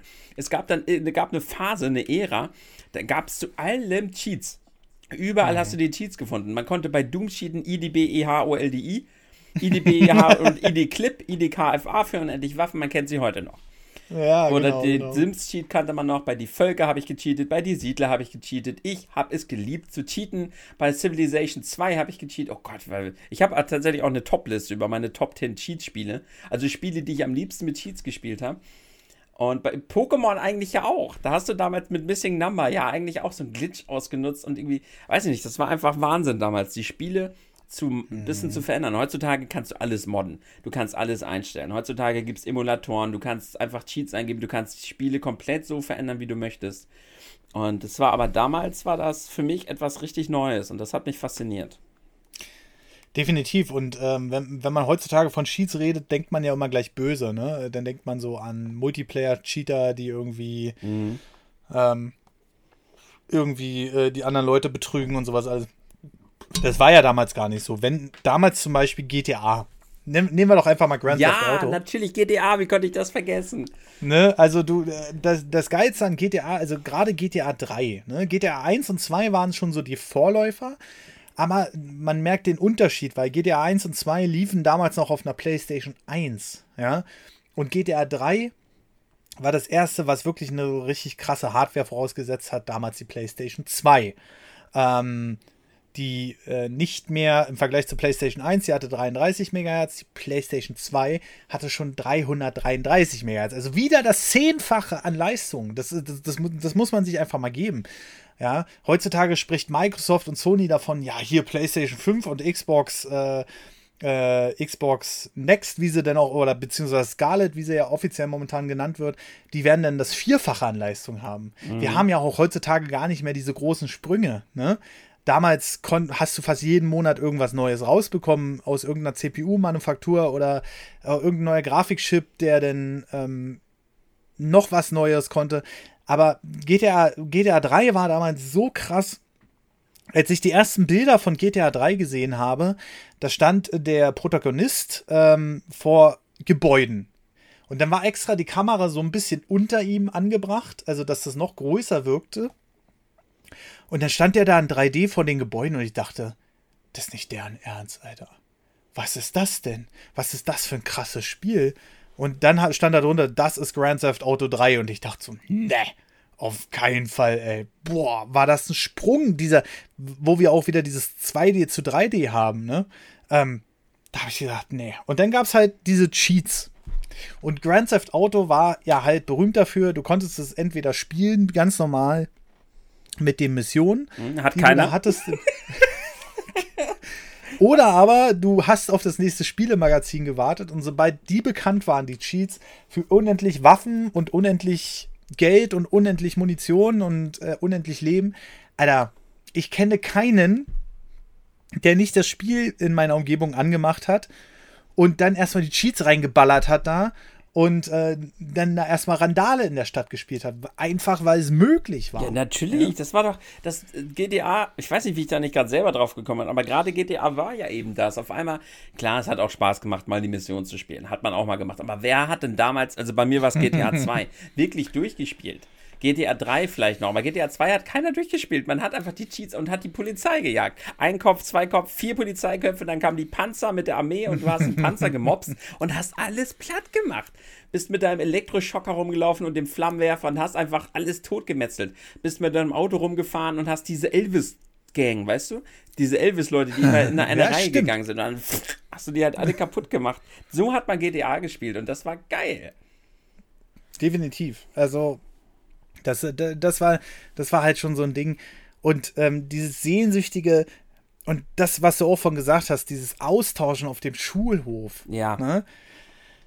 Also klar, klingt jetzt wie zwei alte Opas, die hier Nostalgie verhangen über sowas sprechen. Aber es war halt noch mal was anderes. Wenn ich heutzutage bei einem Spiel nicht weiterkomme, dann mache ich hier YouTube auf und dann äh, ab dafür. Dann gucke ich, wie das da weitergeht. Entweder gibt es das schon in einem Let's Play oder ich finde das irgendwo in einem Forum. Oder, oder, oder. Das ist dann innerhalb von zwei Minuten ähm, gelöst. Aber ich habe, und so nervig das für heutige Verhältnisse auch klingt, aber ich habe teilweise in Spielen an der Stelle ewig gehangen. Teilweise saß ich einen halben Tag davor und wusste nicht, wie es weitergeht. Aber du warst natürlich als Kind auch viel mehr involviert in so ein Spiel. Ne? Ganz schlimm also, war das Wochenende. Wenn du darauf warten musst, wir hatten auch oh. früher keine Handys, ne? Klar, ja. vielleicht hattest du die Festnetznummer von einem Kumpel, aber ansonsten hast du halt, wann ist endlich Montag? Wann kann mir endlich irgendeiner aus dem Schulhof sagen, wie es da weitergeht oder wie ich ja. das Pokémon bekomme oder sonst was? Ja. Ich weiß nicht, das würde mich tatsächlich mal jetzt wirklich interessieren. Äh, in, vielleicht in den Kommentaren oder so von den Zuschauern, von den Zuhörern.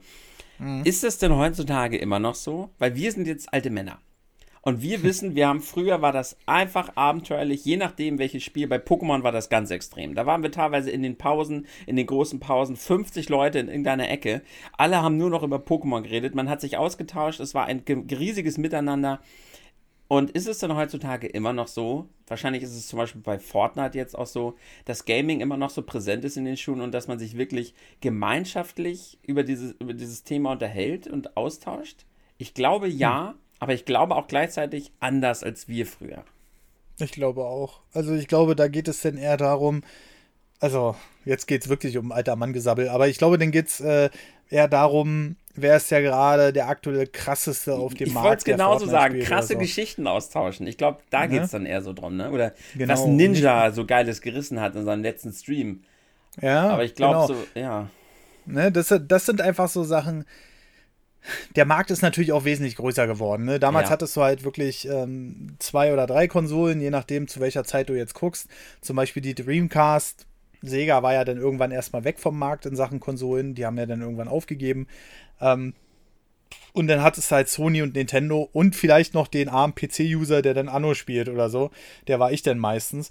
Aber über Nintendo konnte ich mich halt auch immer gut unterhalten. Und dieses, dieses ständige Austauschen, dieses, dieses, dieses kleine Detail erfahren, was vorher kein anderer gewusst hat. Du hast dich gefühlt wie der König, ja?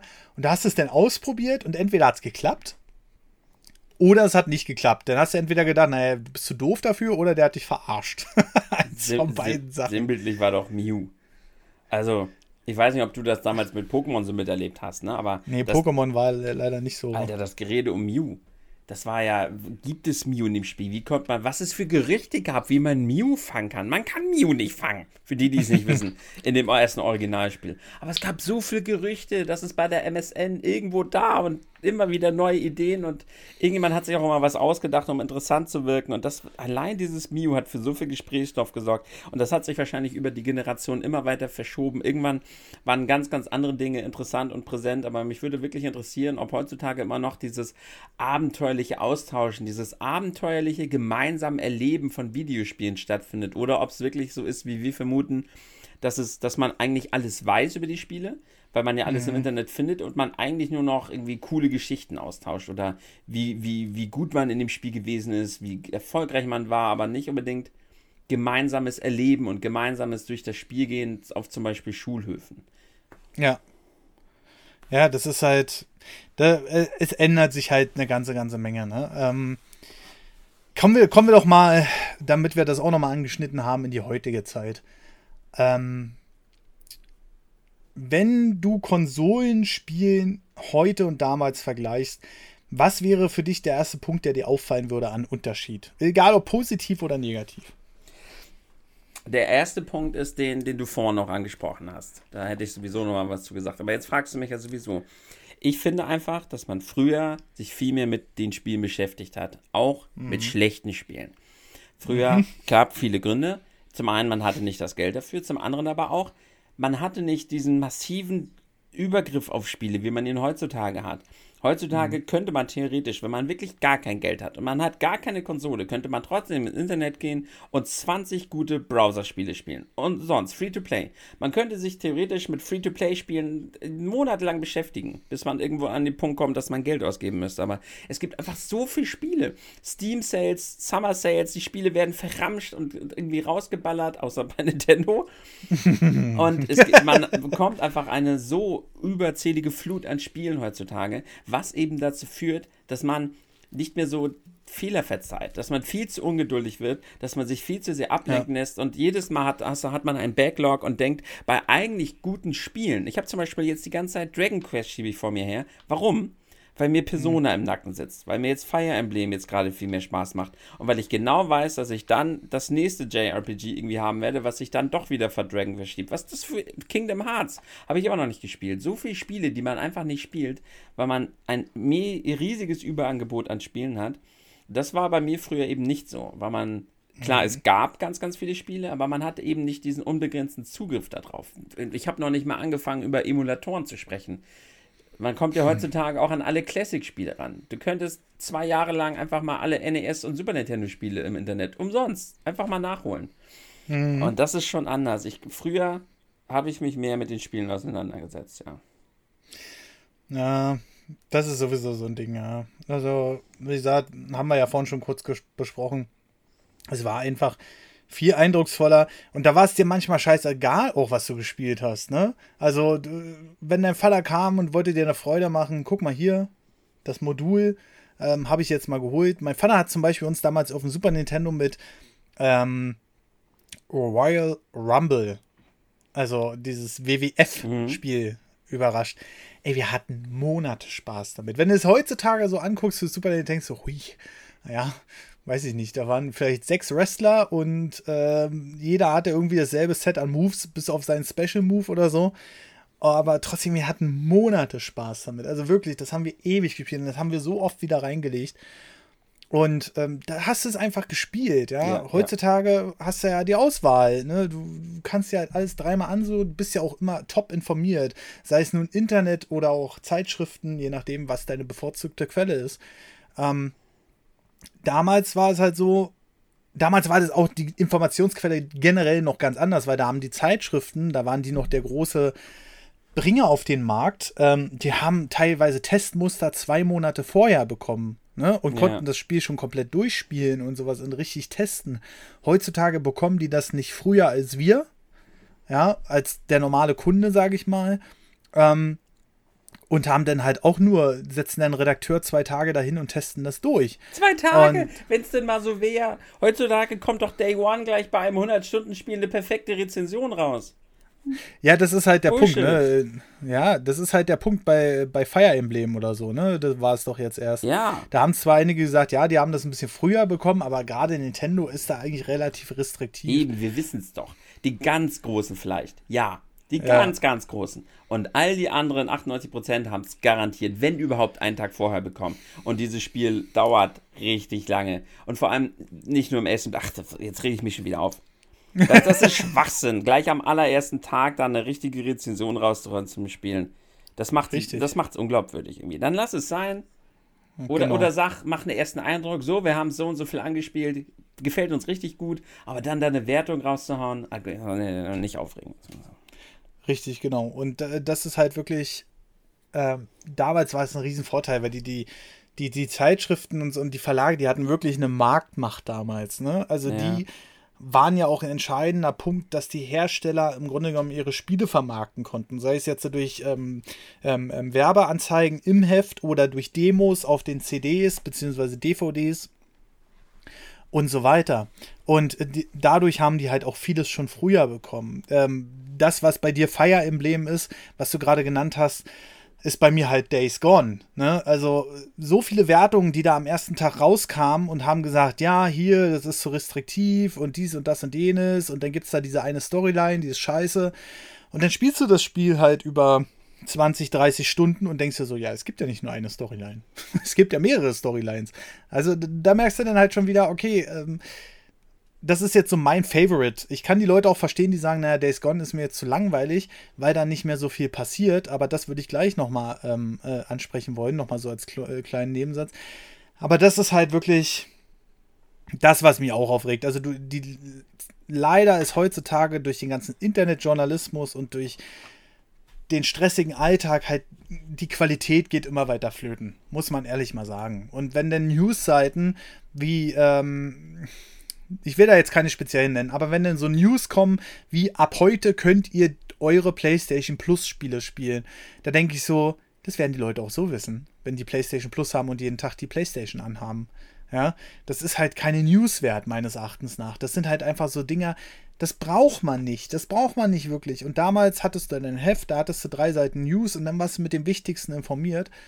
Und Heutzutage das ist halt so hat man ja Nerd over News. Ja, auch. ja. Auch. Ähm, ich versuche auch irgendwie nur die wichtigsten Sachen zu rauszubringen, weil erstmal schaffe ich auch nicht mehr.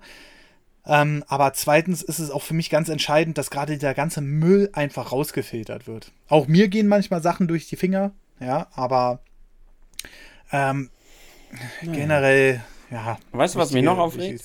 Ja? Wenn du früher auf dem Schulhof jemanden gefragt hast, nach einem Spiel, was keiner gespielt hat, und du fragst, wie findest du das Spiel? Dann hast du als Antwort bekommen, keine Ahnung, habe ich nicht gespielt. Fragst du ja. den nächsten, keine Ahnung, habe ich nicht gespielt. Heutzutage hat jeder eine Meinung zu jedem Spiel aus irgendwelchen scheiß Let's Plays, irgendwelchen Streams oder irgendwelchen Wertungen, statt einfach mal zu sagen, habe ich nicht gespielt. Das regt mich richtig auf. Habt nicht ja. immer Meinung zu Spielen, die ihr nicht gespielt habt.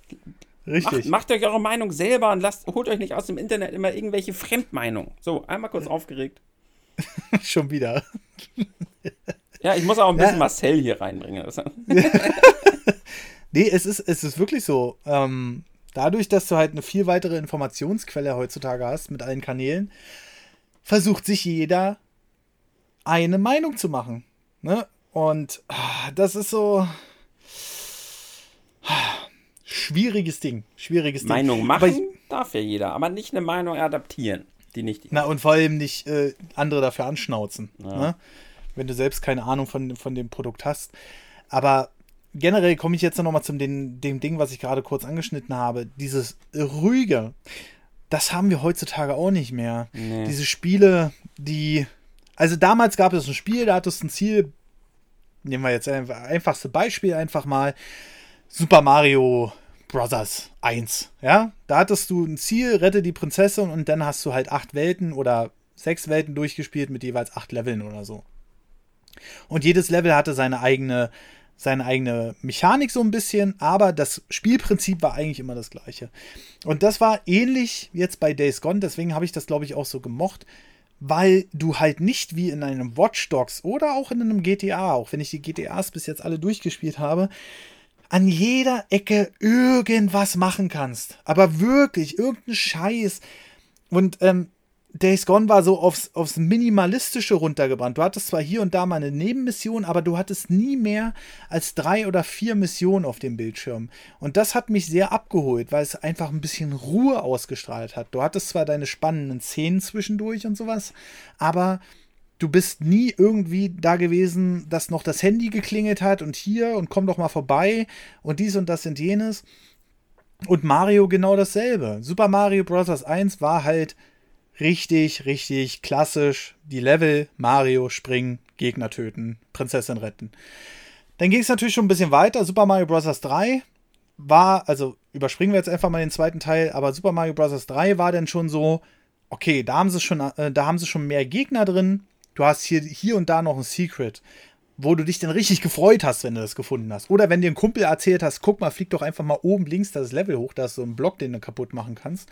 Und dann wart mal ab, was dich da erwartet. Ähm, und dann haben wir heutzutage, und auch in die 3D-Generation ging das noch rein, mit Super Mario 64, du bist ins Level, hattest ein Ziel, dafür hast du einen Stern gekriegt. So, aber jetzt geht's halt immer weiter. Die, die, die Spielehersteller, und das da merke ich halt, da bin ich dann langsam, aber sicher so ein bisschen raus, versuchen die Spiele immer voller zu packen. Ne? Also Watch Dogs 2, Handy klingelt hier, dann gibt es noch eine Nebenmission, weil dich gerade ein Passant anspricht.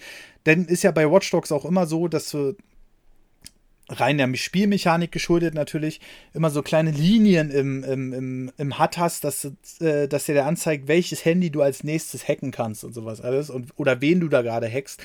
Ähm, dann kommen auf, irgendw auf einmal irgendwelche Leute an, bei dir vorbeigefahren und schießen auf einmal auf dich. Äh, startet dann völlig aus dem Unfreiwilligen eine Mission raus und sowas. Also das ist mir alles zu aufwendig.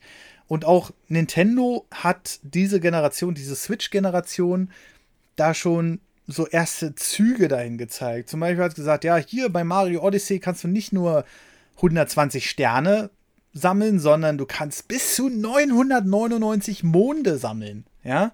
Und dann sind die aber an irgendwelchen Stellen, die irgendwo random verteilt sind, gefühlt teilweise.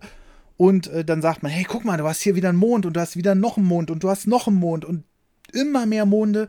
Und dadurch sind die Hauptmonde der Hauptmission schon wieder so ein bisschen untergegangen. Und mir war das dann irgendwie auch alles wieder zu viel. Also, also schreibe ich genau ich so, so, was so, du gesagt hast zu Odyssey. Ging mir genauso. Ne? Und mir geht, ähm, das geht mir so ein bisschen ab, wenn ein Spiel ein bisschen ruhiger heutzutage macht, dann holt mich das viel mehr ab, als wenn an 5000 Stellen was passiert. Deswegen wollte ich auch so gerne Horizon Zero Dawn spielen. Ich habe mir das jetzt hier gekauft für die PlayStation. Gibt es mittlerweile für 20 Euro mit allen DLCs und sowas alles. Und das sieht Geniales ja auch klasse Spiel. aus. Geniales Spiel. Aber auch da hast du es dann irgendwann, dass deine ganze Karte zugepflastert ist mit irgendwelchen Missionen und extra Sachen und sowas. Alles. Ja, aber musst du nicht.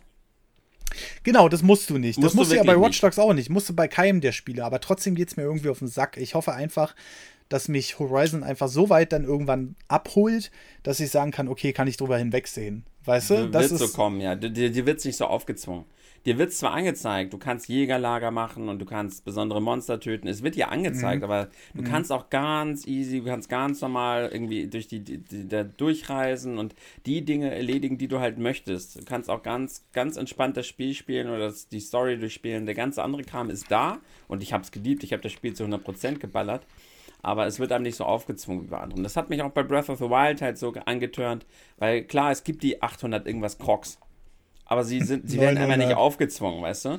Die Schreine werden einmal auch nicht aufgezwungen. Die musst du nicht machen, aber es gibt halt super viel da und ich weiß nicht, wie viele Stunden ich damit verbracht habe, einfach die Welt zu entdecken und ganz entspannt bei dieser lockeren Bergmusik einfach die Welt zu entdecken und mhm. einfach runterzukommen. Und das hat mich bei Breath of the Wild halt so unglaublich gefesselt. Es muss genau. nicht die ganze Zeit irgendwas explodieren, damit das Spiel Spaß macht. Ne? Nee, das ist halt der, der Punkt. Ähm, Im Zuge der Grafik ähm, Im Zuge der Grafik äh, ist es halt auch immer so gekommen, dass die Hersteller auch immer mehr Effekte reinballern und sowas alles, die man vielleicht auch gar nicht braucht. Ja? Days Gone, äh, um das nochmal als Beispiel zu nehmen, hat kaum einen auf dicke Hose gemacht. Also wirklich nicht. Egal, ob es denn. Da ist denn vielleicht mal zwischendurch in der Story-Mission irgendwas passiert, aber alles andere war halt relativ. Naja, man, es war geerdet alles, ja. Es hat eine, es hat eine Story erzählt, die theoretisch abseits von den Zombies uns allen auch hätte passieren können. Ja, mit der, mit der Freundin, mit der Frau, whatever. Ich will da jetzt nicht zu viel spoilern für die, die es noch spielen wollen. Aber da bin ich dann einfach wirklich so, ähm, wo ich dann sage, das hat mir gefallen und ich hoffe einfach, dass man auch dazu den Weg wieder ein bisschen zurückfinden wird. Und was ich mir noch wünsche, dass wir mit den neuen Konsolen endlich wieder zu dem Punkt zurückkommen, wo wir nicht mehr 500 Gigabyte Updates laden müssen, jedes Mal gefühlt, wenn man das Spiel starten will. ja. Das ist. Oder man hat eine Switch, die das Ganze automatisch installiert. Mhm. Und wo die Updates halt auch keine 50 Gigabyte wiegen, sondern. Ja, ja, ja. 200 MB. Das genieße so, ne? ich so bei der Switch. Wobei gefühlt ist es bei auf der PS4 auch weniger geworden. Also ich muss ganz selten tatsächlich mal was selber installieren. Es war glaube, am Anfang viel, viel schlimmer, aber. Ja, es gab, es gab, es gab wirklich eine Zeit. Genau, das können wir auch noch mal kurz drauf eingehen. Damals, wenn ein Spiel rauskam, dann war das meistens, sage ich mal, mindestens zu 95% auch fertig, das Spiel. Ja, ja, ja, aber meistens doch wirklich 100. Ja, aber Sie wenn du einen ja Fehler keine drin Möglichkeit, hattest, irgendwas zu patchen. ja, das ist richtig, aber wenn du einen Fehler drin hattest, dann konntest du den halt auch nicht rauspatchen, außer es gab mal irgendwann ein neues Modul davon, ne? Aber ja. das hat man ja nie beworben, ja. Und das, das ist halt auch so ein Ding von heutigen Spielen, wo ich dann sage, man springt so ein halbfertiges Spiel raus. Eine EA hat da mittlerweile auch ein Wort für gefunden, das nennt sich Soft Launch, ja, und patcht das denn im Laufe der Zeit gesund. Und wo ich dann so sage, das ist halt auch irgendwie in dem Fall nicht mehr mein Gaming.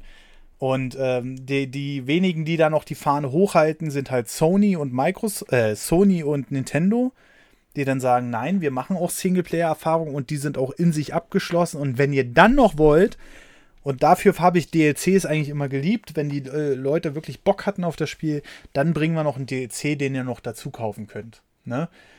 Aber dieses halbfertig auf den Markt schmeißen äh, ist halt ganz ist halt wirklich eine traurige Entwicklung. Und leider war es auch zuletzt bei Days Gone so, die Release-Fassung war leider nicht spielbar. Ne, ähm, also sie war schon spielbar, sie hat geruckelt, sie hatte Texturnachlader. Trotzdem war es in sich ein abgeschlossenes Spiel und musste nicht irgendwie mit Microtransactions oder sonst was aufge aufgewertet, sage ich schon, aufgestockt werden. Ähm, und ich hoffe einfach, dass wir jetzt wieder so langsam den Weg dahin zurückfinden, jetzt nachdem auch so Lootboxen und was wir nicht alles hatten im Laufe der Spielgeneration. Ach, das könnte man nochmal einen eigenen Podcast drüber machen. Könnte man echt, weil wenn wir jetzt anfangen, uns über EA und so auszukotzen, ne? Das ist sowieso der, der größte Teufel der Gaming. Ich hasse EA mittlerweile so. Ja, ähm, das ist halt, ähm, was wir nicht alles hatten in den letzten Jahren. Ähm, ich hoffe einfach, dass man sich bei der neuen Generation wieder so ein bisschen zurückbesinnt ähm, wieder sagt, okay, wir machen wieder die Spiele vollständig. Wir geben den Entwicklerteams auch jetzt gerade mit dem Aufschrei von Crunch-Phasen und sowas, dass das mehr in die Öffentlichkeit rückt, geben wir unseren Entwicklerteams halt die paar Monate mehr Zeit, die sie vielleicht noch brauchen, anstatt das irgendwie verfrüht auf den Markt zu schmeißen. Ähm, das wäre, das wäre so mein Wunsch, dass sich das wieder zurückentwickelt und dass wir wieder klassische, wenn wir DLCs bekommen, dann bitte klassische DLCs, ähm, wo wir wieder ein bisschen mehr was vom Spiel haben oder so, aber nicht irgendwie so ein, äh, ja, wir machen jetzt mal das Spiel zu Ende oder sowas alles Gedöns. Das hat man alles probiert, aber da können wir wirklich, Alter, da können wir wirklich mal einen eigenen Podcast drüber Und machen. der wird aber aggressiv, da brauchen wir Volo. da können wir ja mal fragen, ja. Genau. Ja, genau. Also von daher, wir reden jetzt auch schon wieder eine Stunde 20 und mir glüht ein bisschen der Kopf, muss ich ehrlich gestehen, weil sicherlich wir tausend Sachen ausgelassen haben gerade. Ja, aber da könnte, also wirklich, wirklich, wirklich viel. Ich weiß, dass wir jetzt nicht können, aber ansonsten hätte man jetzt noch locker fünf Themen nochmal aufgreifen können und dann nochmal hm. eine Stunde drüber quatschen können, weil Kindheit, Gaming, da ist einfach super viel offen. Ne? Ja, vielleicht, vielleicht müssen wir dann nochmal einen zweiten Podcast machen. Ja. Gut, aber ähm, belassen wir das Thema erstmal sein und äh, vielleicht fällt ja dem einen oder anderen auch ein, was ihn so in der Kindheit gefreut hat, vielleicht was ihn auch gestört hat. Das könnt ihr uns entweder auf nerdovernews.de slash podcast und unter der aktuellen Folge, das müsste die 27 sein, in den Kommentarbereich schreiben oder über das Kontaktformular, was ich jetzt dank äh, meinem äh, lieben äh, Kumpel und äh, Programmierer Speaker Dromeda endlich mal einprogrammieren lassen habe. Das findet ihr jetzt oben rechts auf der Webpage nerdovernews.de und da könnt ihr uns auch kontaktieren. Auch das werden wir, wenn es bezüglich des Podcasts ist, hier auf jeden Fall aufgreifen. Das nächste ist, bevor wir zu den Kommentaren kommen und bevor wir zu den iTunes-Bewertungen kommen, ist es gibt jede Woche eine Podcast-Folge. Jede Woche? jede Woche. Aber einige sehen ja nur alle zwei Wochen eine. Warum das denn? Ja, vielleicht haben sie es noch nicht mitbekommen, aber wir haben auch einen Steady-Account. Ähm, das ist ja mittlerweile so üblich, auch um den Podcast so ein bisschen zu refinanzieren. Und der ist locker flockig jetzt schon 600 Euro im Monat sind wir sehr stolz drauf, aber die Leute bekommen auch was davon, wie wir gerade äh, dafür, wie wir es gerade schon gesagt haben. Ihr bekommt nämlich dann jede Woche einen Podcast. Wir machen nämlich jeden Freitag, bringen wir einen Podcast raus. Und wenn ihr darauf Bock habt, auf steadyhq.com slash nerdovernews. Ab 3 Euro geht das Ganze schon los. Dann gibt es noch das 5-Euro-Paket, ähm, das 10-Euro-Paket und das 15-Euro-Paket. Und 3 Euro ist das kleinste und ihr bekommt alle Folgen, die wir bisher rausgebracht haben. 5 Euro ist so ein bisschen, um den Steuern entgegenzuwirken. Da kann ich nämlich auch ein Lied von singen. Ähm, und dann ähm, ab 10 und 15 Euro können sich die Leute denn ab einer gewissen Zeit, die sie sich verpflichtet haben, den Podcast sozusagen zu unterstützen monatlich, noch ein kleines Goodie dazu äh, verdienen. Das kommt nämlich demnächst. Da gibt es dann nämlich was Exklusives nur für die Steady-Unterstützer. Gut, Werbung vorbei. Kommen wir doch mal zu dem, was letzte Folge noch so vorkam, und zwar den Kommentaren der, des letzten, letzten Podcasts. Und das sind dieses Mal gar nicht viele. Hallo Ritter Kaktus. genau, der liebe Ritter Kaktus wie immer. Äh, Tim, welches von beiden willst du denn vorlesen? Ich würde sagen, du machst Ritter Kaktus, dann mache ich das von, mhm. von MS Podi. Da wir ja so professionell sind, habe ich das noch, ne? Weil ich weiß gar nicht, was du meinst. Soll ich dir etwa unauffällig hier so einen so Link reinposten? So, ähm, ähm, ja komm, ich mache ich mach Kaktus.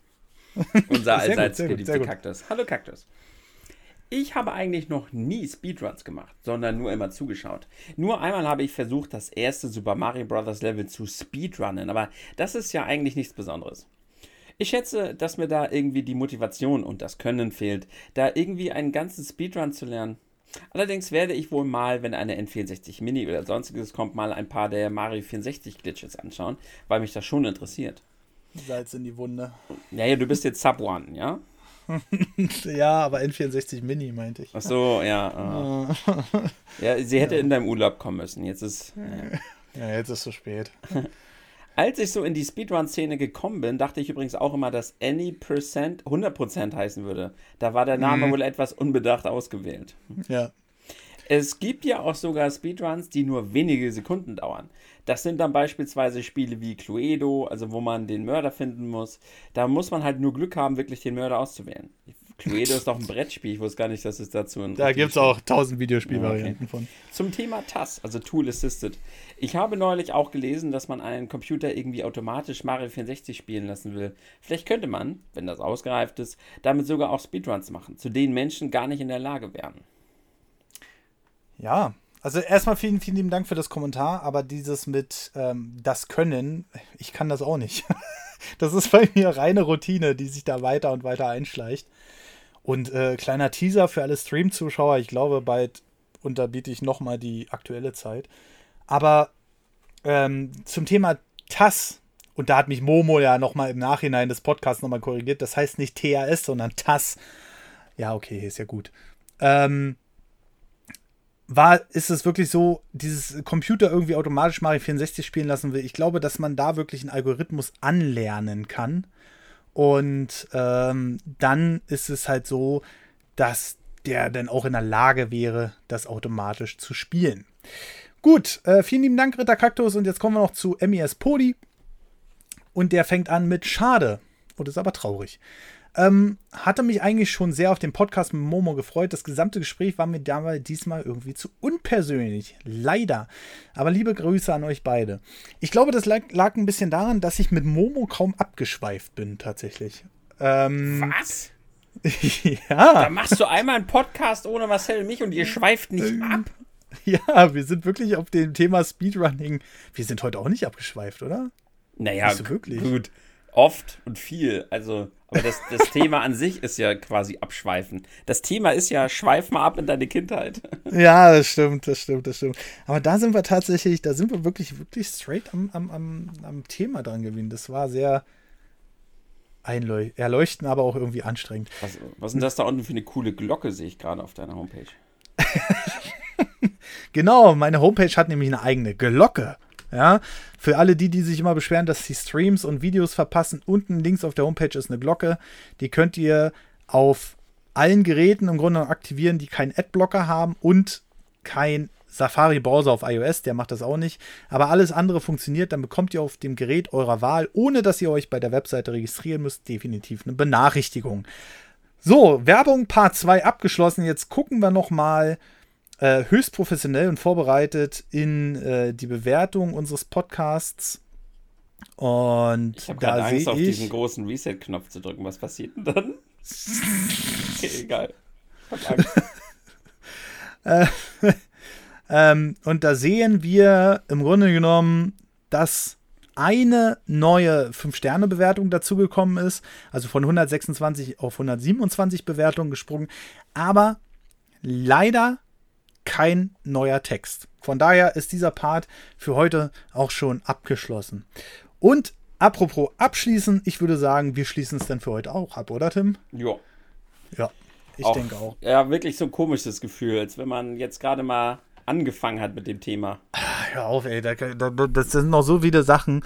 Und das sind nur die Sachen, die mir gerade eingefallen ist. Ich glaube, wenn ich noch ein bisschen graben würde. Mhm. So, wenn wir jetzt nachher so erstmal unterwegs sind, wir haben gar nicht über das Gameboy-Licht gesprochen oder das Zocken mit dem Gameboy auf den Autofahrten. Wir haben den Gameboy komplett ausgelassen. Oh mein Gott. Batterien. Wir haben gar nicht über Batterien gesprochen. Wie wichtig früher Bat- mein Charan und so. Oh Gott. Das hätte man noch mal erwähnen müssen, ja. Nämlich Tim hatte damals schon Charan, da bin ich noch mit dem Trabi rumgefahren. nee, aber äh, ja, war wieder ein sehr, sehr, sehr, sehr schönes Gespräch, fand ich. Also so in Nostalgie abschweifen mag ich ja immer sehr. Ähm, und wie gesagt, wenn ihr irgendwelche Anregungen habt, ihr müsst es nicht öffentlich in die Kommentare schreiben unter der Folge, sondern auf der nerdovernews.de Seite gibt es jetzt, wie gesagt, auch den Button Kontakt. Da könnt ihr direkt ein Formular ausfüllen und das wird dann direkt an uns gehen und das können wir dann auch äh, entweder direkt beantworten oder alternativ halt ähm, hier im Podcast erwähnen. So, okay, das war es jetzt aber wirklich. Ich bedanke mich fürs Zuhören. Wie gesagt, Steady könnt ihr euch ja mal überlegen. Aber ansonsten wünsche ich euch einen wunderschönen guten Tag, Mittag oder Abend und bis zum nächsten Podcast. Tschüss. Tschüss.